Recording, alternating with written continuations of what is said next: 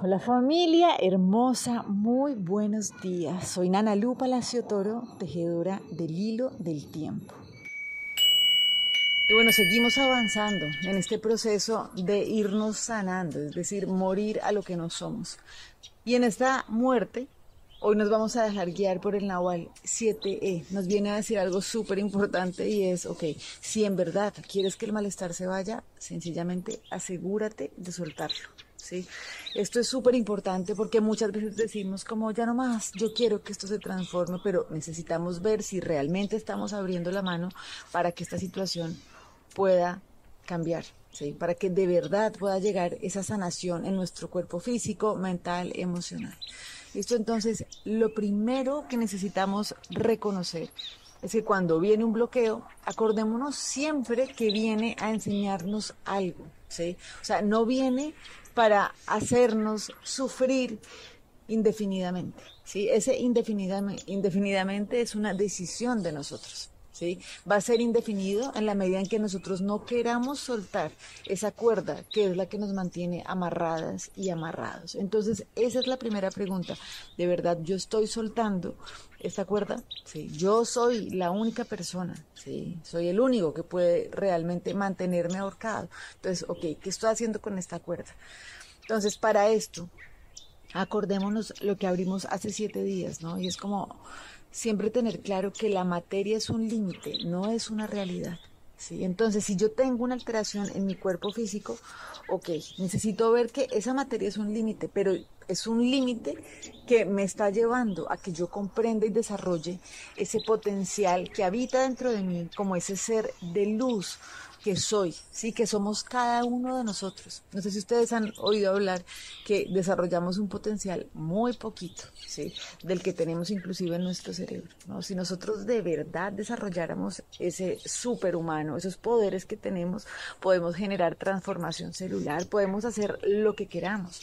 Y esto es lo que nos dice hoy este Nahual. Es como pongan en acción todo eso que han comprendido ¿sí? Pónganlo en acción porque es el momento de poder transformar nuestra realidad y de permitir que una situación conflictiva ¿sí? o de bloqueo realmente se pueda ir solamente decidiéndolo.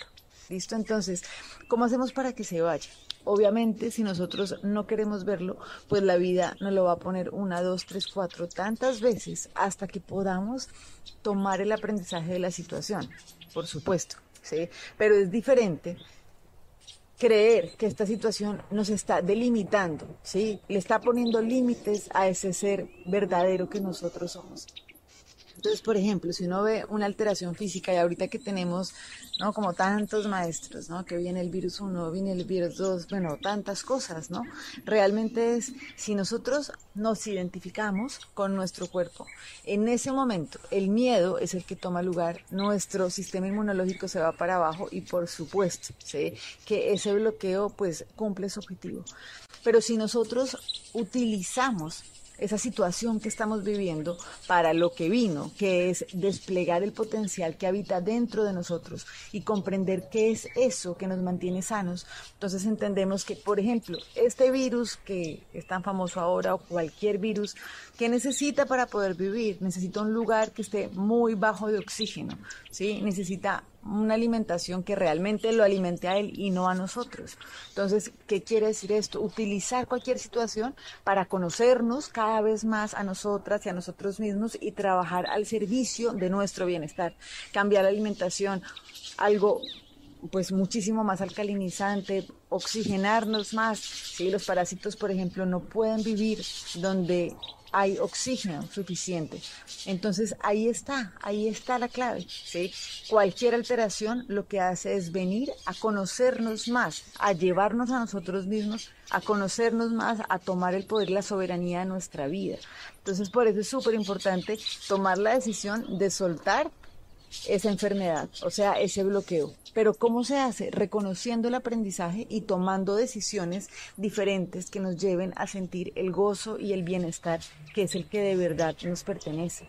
Entonces, para esto, vamos hoy a trabajar con la lección que nos viene a como a dar una puntada que a mí me parece hermosísima, porque es como, vamos a unificar lo que hemos venido caminando, ¿no? Si en estos días veíamos que la maestría es saber que todo ya está resuelto. ¿sí? Y ayer lo que veíamos es que para que un error se pueda transformar, necesito dejar de estarlo alumbrando con, sí, ahí como constantemente, sino, ok, tomo el aprendizaje, pero realmente lo tomo y me permito avanzar.